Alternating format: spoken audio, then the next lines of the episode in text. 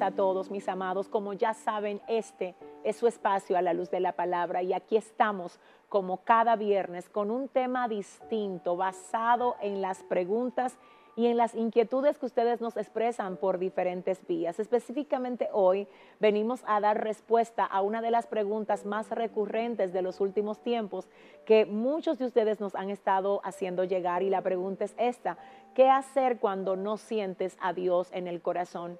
¿Qué hacer cuando sientes que la pasión que una vez tuviste por el Señor ya no está dentro de ti, ya no arde igual? Y antes que nada, yo quisiera dejar claro, mis amados, que todos nosotros pasamos por un momento en nuestro caminar con el Señor en el que no sentimos la presencia del Señor igual como la sentimos en otro tiempo. Y esto no es lo peor que nos puede pasar sino que lo peor que nos puede pasar a cada uno de nosotros es acostumbrarnos a esto y tomar esto como nuestro nuevo normal. De hecho, yo quiero felicitar a todos los que se han dado la tarea de preguntar esto, porque si lo estás preguntando es porque sabe que tienes que recuperar ese fuego que antes estaba ardiendo en tu corazón y que para que seas verdaderamente efectivo tienes que volver a encender tienes que volver a hacer que se active y que esa pasión que una vez sentiste por el Señor vuelva a florecer. Felicidades por inquietarte con esto. Dicho esto, quiero decirte que en el libro de Hebreos capítulo 12, en el verso 1 y verso 2 de ese capítulo, el Señor nos ha dejado a través del escritor de Hebreos cuatro formas por las que nosotros debemos dejarnos guiar para recuperar el primer amor o para recuperar nuestra pasión por el Señor. La primera forma es esta, despojémonos de todo peso, despojémonos de todo peso. En un tiempo nosotros estuvimos apasionados por el Señor porque todo nuestro mundo, todo lo que hacíamos tenía que ver con Dios cada cosa que hacíamos estaba relacionada con esa pasión que en otro tiempo teníamos. Pero al pasar de los meses, al pasar de los años, nos fuimos envolviendo y tomando como normal nuestra vida espiritual y de algún modo también descuidándola y dejando que otras cosas ocuparan el lugar primero, el que le debemos de dar solo al Señor a medida que los años fueron pasando sin nosotros darnos cuenta, el espacio que en un tiempo le dimos al Señor, ese espacio de prioridad, ese espacio de preeminencia dentro de nuestras vidas, lo fuimos ocupando con otras cosas. Y por eso ahora no sentimos al Señor de la manera como en otro tiempo lo hicimos. Así es que lo primero que debemos de hacer cuando decidimos recuperar nuestra pasión por el Señor es despojar todo lo que puede estar ocupando el lugar que solo a Dios le corresponde ocupar. ¿Qué puede haber en tu vida que te está bloqueando, que te está distrayendo, que te está envolviendo de tal manera que cuando te levantas tienes que acelerar el paso porque tienes que hacer muchas cosas sin primero haber orado?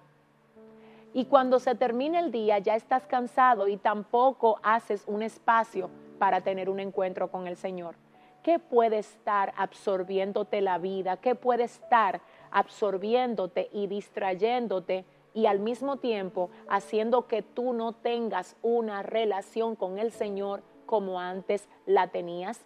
Hoy quiero aconsejarte que hagas exactamente lo que nos aconseja el Señor a nosotros. Despojémonos de todo peso, despojémonos de todo lo que nos carga. Y te tengo que decir algo, a veces la actividad continua que tenemos no es ni siquiera basada en nuestra vida secular o basada en estudios o en trabajos, no, sino que a veces incluso la actividad continua que tenemos es en la obra de Dios. Y el Señor sabe que lo que estás haciendo lo estás haciendo para Él.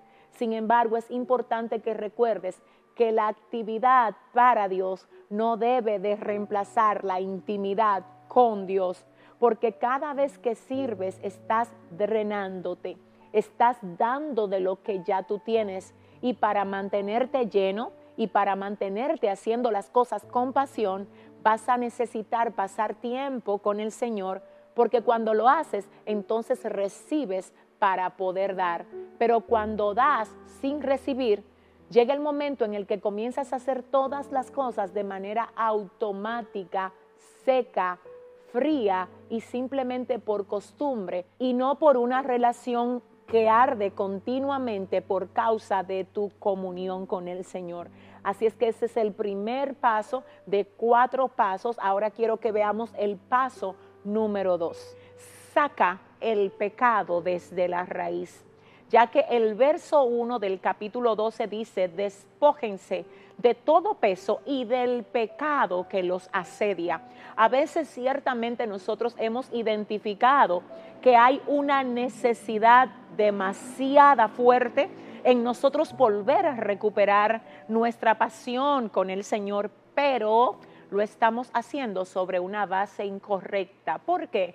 Porque antes de poder restaurar nuestra comunión íntima con el Señor, vamos a tener que despojarnos de todo peso, como ya dijimos, pero también vamos a tener que arrancar desde la raíz todo pecado que intenta mantenernos contaminados y que de hecho nos impide tener una comunión íntima y firme con el Señor.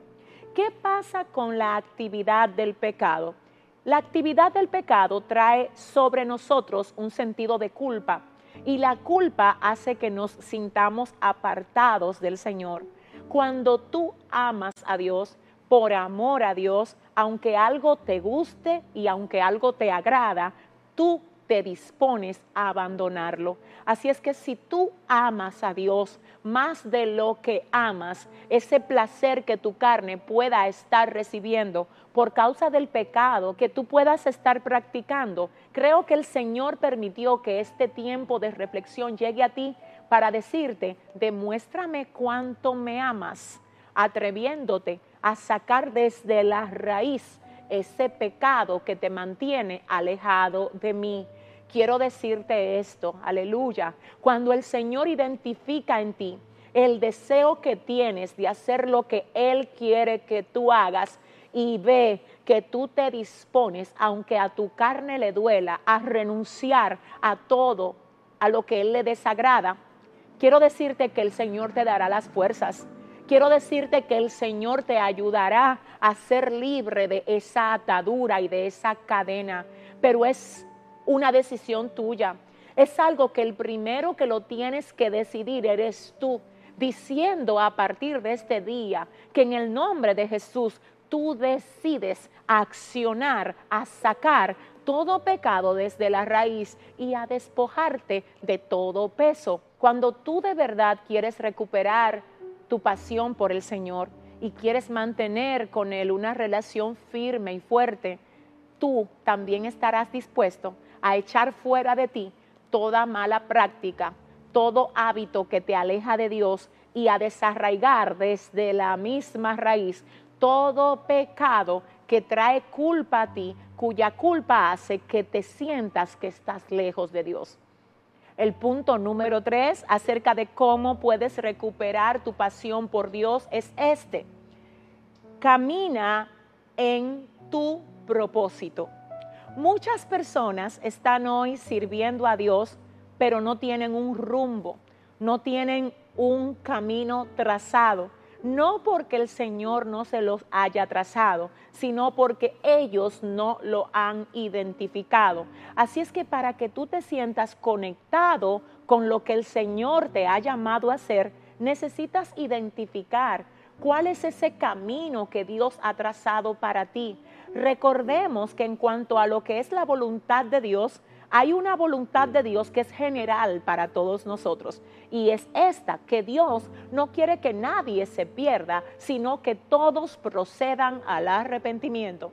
Pero así como hay una voluntad general de Dios para todos nosotros, hay también un propósito específico de parte del Señor para cada uno de nosotros y el hecho de nosotros poder identificarlo, hará que nos mantengamos conectados a la voluntad específica que el Señor tiene para cada uno de nosotros y que podamos encaminarnos en esa carrera que también nos dice el autor de Hebreos que tenemos que correr por delante porque es la carrera que el Señor ha trazado especialmente para cada uno de nosotros. Así es que quiero que usted observe lo que dice aquí igualmente el capítulo 12 del libro de Hebreos diciéndonos que corramos con paciencia la carrera que tenemos por delante. Te tengo que decir algo al respecto de esto.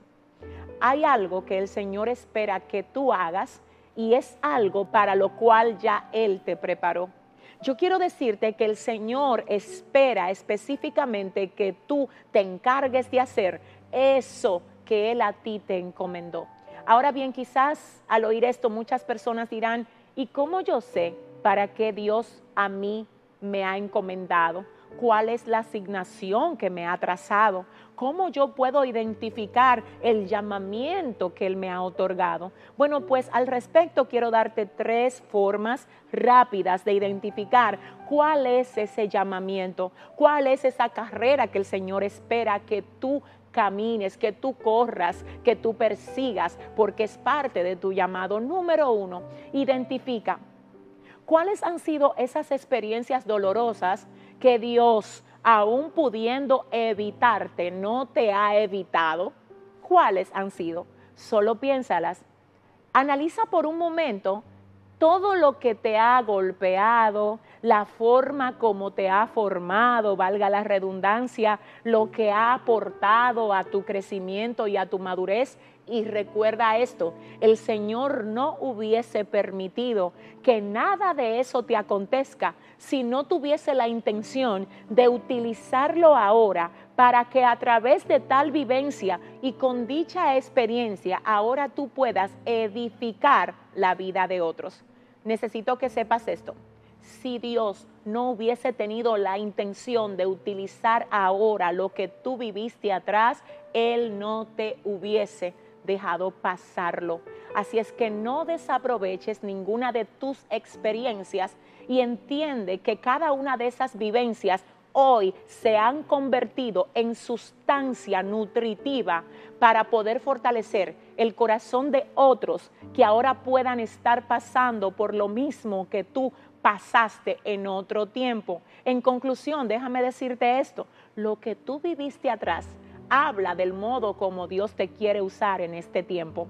Identifica cuáles son esas experiencias que tú traes y úsalas, porque dentro de ella está contenido el sentido del propósito que Dios tiene contigo. Esa es la forma número uno. Forma número dos de cómo entender cuál es esa carrera que Dios espera que yo corra Identifica qué puede estar pasando en la comunidad donde tú te desenvuelves, ya sea tu iglesia, ya sea tu familia, ya sea el vecindario donde tú habitas. ¿Qué puede estar pasando ahí que si tú te involucras se puede resolver por causa de ti? ¿Qué está pasando mal alrededor de ti que el Señor está permitiendo que tú lo veas y que tú sabes que si tú te involucras en eso, las cosas van a ser diferentes. ¿Qué? Respóndete y pregúntate, ¿qué es? ¿Sabes por qué? Porque si el Señor permite que tú puedas identificar un problema en el área donde Él ha permitido que tú estés, es porque también dentro de ti ya Él depositó la solución para que ese problema se resuelva. ¿Quieres saber para qué fuiste llamado? Busca el problema por el cual tú estás siendo azotado. Porque el problema que tú puedas estar enfrentando ahora y que si te dispones a resolverlo, lo puedes resolver, habla del propósito que Dios trazó para ti y de lo que Él espera que en este tiempo tú te dispongas a hacer. Finalmente, en ese mismo orden, para saber cuál es la carrera que Dios me ha trazado, quiero invitarte a que hagas algo, algo que yo te voy a dejar como tarea y es esto. Pregunta a las personas más cercanas a ti, ¿cuál es el área de fortaleza que ellos pueden percibir en ti?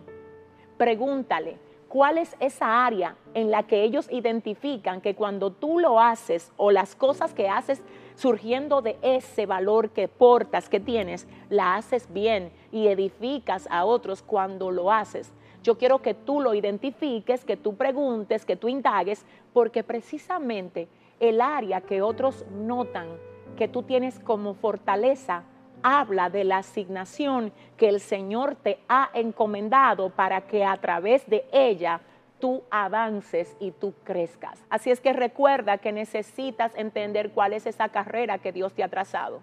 Recuerda que la carrera que otro pueda estar corriendo no necesariamente es la carrera que Dios ha trazado para ti.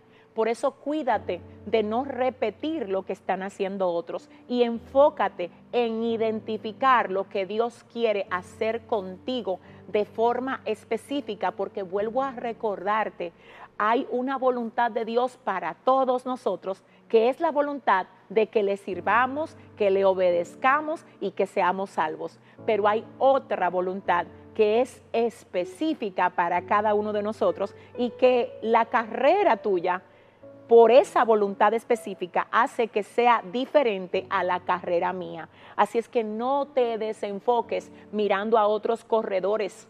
Enfócate en correr la carrera que Dios trazó para ti. Finalmente vamos al punto número cuatro acerca de cómo podemos recuperar nuestra pasión por el Señor. Y el punto número cuatro, según el autor de Hebreos en el capítulo 12, verso 2, es este. Puesto los ojos en Jesús. Puesto los ojos en Jesús. En otras palabras, enfócate en Jesús o como también lo dijera el apóstol Santiago en el capítulo 4, verso 8 de su libro, diciendo, acercaos a Dios y Él se acercará a vosotros. Quiero pedirte en el nombre de Jesús que por favor entiendas esto. Escúchame, mi amor, mira. Si tú de verdad quieres recuperar tu pasión por el Señor, si tú de verdad quieres tener una vida íntima, con el Espíritu Santo, donde tú te fortalezcas, donde se rompa toda sequedad, donde se quebrante toda mediocridad espiritual, debes de saber que para esto no hay atajos. Tú vas a tener que ser bien intencional, vas a tener que perseguir un hábito de disciplina firme en cuanto a tu tiempo de oración, en cuanto al ayuno, en cuanto a la lectura de la palabra, en cuanto a congregarte. ¿Sabes por qué? Porque alguien en una ocasión dijo, los cristianos oran cuando pueden, pero los buenos cristianos no hacen nada sin primero haber pasado tiempo con el Señor. Así es que hay una diferencia muy grande en que tú seas uno de esos cristianos que ora cuando puede, que va a la iglesia cuando puede, que lee la Biblia cuando puede y cuando haya tiempo. Por eso es que el enemigo generalmente se encarga de que tú no puedas de que tú no encuentres tiempo para hacerlo. Pero cuando tú determinas no solo ser un cristiano, sino ser un buen cristiano, que se hable de ti en el cielo, gloria al Señor, entonces tú dirás, yo tengo una cita con el Señor, así como tengo una cita con mi trabajo, así como tengo una cita con mi universidad, así como tengo una cita con otros compromisos. No voy a dejar que lo que me sobra en el día sea lo que yo le dé al Señor, no. De hecho, el primer tiempo de nuestro día debería de ser para el Señor. Lo primero de nuestra fuerza cada día deberíamos entregarla a Dios y lo demás entonces fluirá de modo que esté cubierto bajo la bendición del Señor por favor, hoy te pido, sé intencional y no solo esperes que esto venga del cielo, que un día mientras tú estás mirando redes sociales o estás pasando tiempo con tus amigos, el Señor te sacuda. No va a pasar. Quiero decirte hoy que debes ser intencional. Persigue llenarte de Dios y te aseguro que si lo haces, vas a ver cómo ese yugo de opresión que te ha querido mantener seco, muerto y apático se va a romper en tu vida. Y por causa de todo lo que Dios va a hacer contigo, tú vas a poder cumplir a cabalidad la asignación que te ha otorgado vivir una vida apasionada en cuanto a tu relación con el Señor y servir de ejemplo a todas las personas que te puedan estar observando. De todo corazón espero que esto te haya edificado. Recuerda que cada viernes estamos aquí con un tema diferente, con un tema nuevo que tiene la intención de traer respuesta a tu corazón, todo según lo que dice el consejo bíblico. Por esto a este espacio le hemos puesto a la luz de la palabra. Será hasta la próxima. Muchísimas bendiciones. Bye bye.